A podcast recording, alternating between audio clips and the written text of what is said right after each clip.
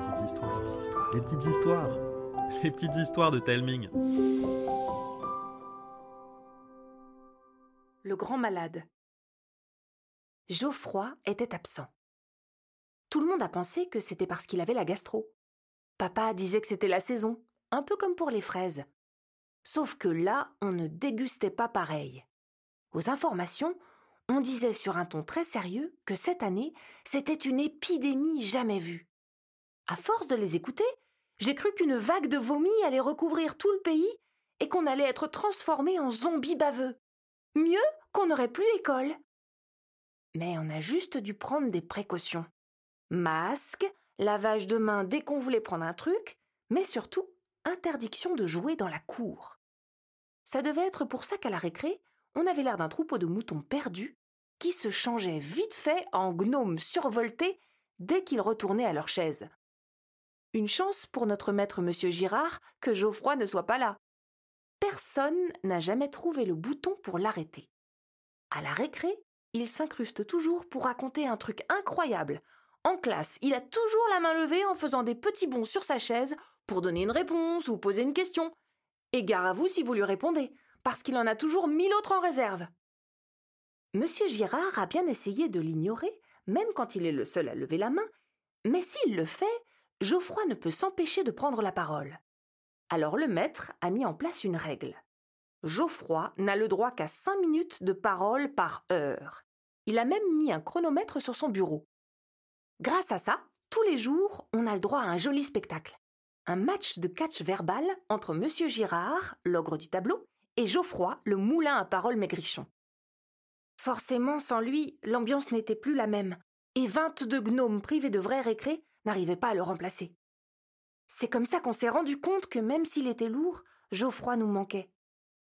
À ma grande surprise, Monsieur Girard nous a appris qu'il n'habitait pas loin de chez moi. Je me suis tout de suite portée volontaire pour lui apporter ses devoirs. Je mourrais d'envie de voir où il habite. Geoffroy racontait tout le temps que ses parents sont de grands explorateurs, qu'ils ont écrit plein de livres et fait des reportages pour la télé. En plus, Geoffroy n'arrêtait pas de frimer en disant que sa maison était perchée juste au-dessus de la forêt qui borde la ville et que depuis sa cabane perchée en haut d'un vieux chêne, il pouvait voir la nature s'étendre sur des kilomètres. Avec tout ça, je m'attendais à une villa comme dans les films, avec des colonnes, une piscine, un jardin qui ressemble à un parc et une piste d'hélicoptère.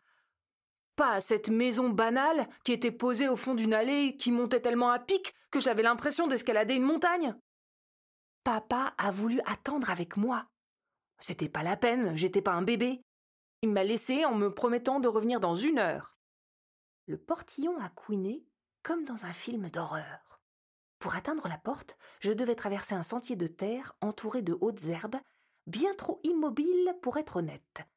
J'ai dégluti, fermé les yeux, et j'ai foncé tête baissée. J'ai sonné. Derrière moi, les herbes ont remué. Ça grattait le sol. Ça avait l'air gros. Mon cœur s'est mis à battre à dix mille à l'heure. J'ai tambouriné. La porte s'est ouverte si vite que je me suis étalée dans l'entrée. Geoffroy m'a aidé à me relever. Je ne l'avais jamais vu aussi gêné. Cécile? Oh mais... Euh... Qu'est-ce que tu fais là? Ben, je t'ai apporté tes devoirs. Ah Oh, euh, cool. J'aurais jamais pensé... On est presque voisins. Il s'est mordillé les lèvres, ses yeux allaient et venaient de droite à gauche. Tu m'invites? Comment ça? Papa ne revient que dans une heure. Ça me laisse le temps de bien t'expliquer les leçons. Ah, euh, euh, c'est que euh, chez moi, c'est... euh, Différent de ce que l'on peut imaginer T'inquiète. Ouais, euh, euh, papa et maman sont partis depuis longtemps. Alors bon... euh, Pas grave, je te dis. Il s'est détendu et a retrouvé sa petite tête de koala. Dans l'entrée, ça sentait un peu la vieille valise fermée depuis des années. Mais en dehors de ça, elle n'avait rien d'extraordinaire. Un air de musique vieillotte flottait dans l'air. On s'en est éloigné pour aller dans la cuisine, qui était tout à fait classique. Tu veux un truc? Non merci. Attends, j'ai un truc génial à te faire goûter. Il a sorti une brioche, en a coupé deux tranches, sur lesquelles il a étalé de la pâte à tartiner. Ce délice est une recette de maman. Elle l'a découverte avant ma naissance auprès du chef de Palmagba, une tribu perdue au fin fond de je sais plus quelle forêt. Et même si c'est moi qui l'a fait maintenant, je te jure que c'est la meilleure que tu pourras jamais manger.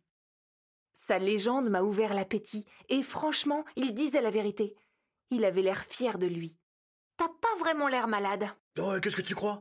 On est solide dans la famille. Mais le médecin m'a interdit l'école toute la semaine. Tu veux que je te montre les devoirs? Il y a un exercice un peu compliqué. Au début, j'arrêtais pas de dormir. J'avais chaud, froid, chaud, froid, et j'ai rempli au moins trois seaux de vomi. Le premier jour, je pouvais à peine sortir de mon lit tellement tout tournait. Il a servi deux verres de jus de pomme et m'en a tendu un. Bref, deux jours après, j'étais sur pied. Du coup, j'ai fini les deux premiers Zelda. Le premier est vraiment extraordinaire. T'as déjà joué? Et puis, j'en ai eu marre. J'ai regardé la télé, mais comme on n'est pas en vacances, il y a que des programmes nuls pour faire dormir les personnes âgées. J'ai voulu sortir, mais j'ai pas eu le droit. Interdiction du docteur. Alors j'ai lu plein de BD et revu tous les reportages de papa et maman. Au moins, t'as raté la dictée de la semaine. Elle était trop dure. Tu veux voir ma chambre? On pourrait jouer? Tu veux pas voir pour les devoirs? Je peux pas rester longtemps. Sa chambre était aussi grande que la mienne, mais lui avait une vue sur son jardin sauvage. L'herbe montait jusqu'au rebord de la fenêtre. Dans un coin, j'apercevais un arbre avec un tronc énorme. Autour de son bureau, il y avait un mur de livres et de BD. J'avais l'impression d'être dans un magasin. Au bout de son lit, sur une espèce de vieux coffre au trésor, il y avait une antiquité, une petite télé en forme de cube sur laquelle était branché un gros boîtier blanc et gris. Juste à côté, des dizaines de boîtes décolorées étaient soigneusement empilées. Qu'est-ce que c'est? La première console de papa. Il y a un jeu de boxe trop génial. Tu veux voir? Il n'a pas attendu que je réponde, a sorti une grosse cartouche grise et l'a fourrée dans la console. Il m'a tendu une manette minuscule avec juste deux boutons. Les graphismes étaient des pâtés de pixels. On incarnait Little Mac, un petit garçon maigrichon qui voulait devenir champion du monde de boxe. Pour y arriver, on devait combattre des tas de boxeurs farfelus. En fait, c'était comme un jeu de danse. Tout était une question de rythme. Il fallait observer les mouvements de l'adversaire, esquiver, faire attention aux feintes et frapper au bon moment. On a perdu contre le super champion qui faisait des tourniquets impossibles à éviter. J'arrive jamais à le battre. Papa m'a jamais expliqué comment il faisait. Il va bientôt rentrer? Il a fait comme s'il n'avait pas entendu la question. Il m'a touché l'épaule.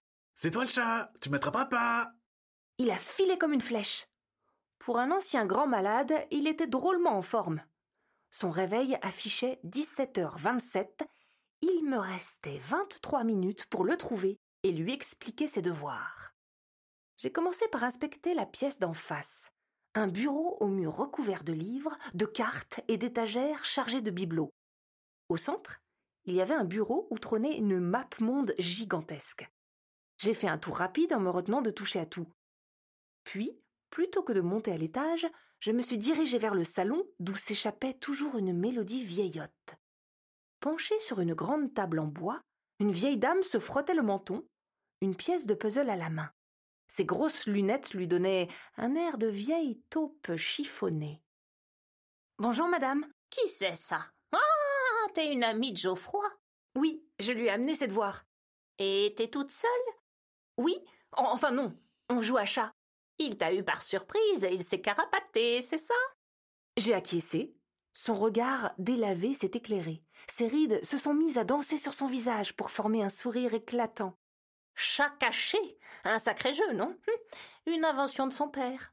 Je sais que ça se fait pas, mais vous pourriez m'aider? Il me reste plus beaucoup de temps et je dois lui montrer ses devoirs. Oh, il doit être dans sa cabane, dans le vieux chêne. Merci, madame. C'est bien qu'il ait des amis.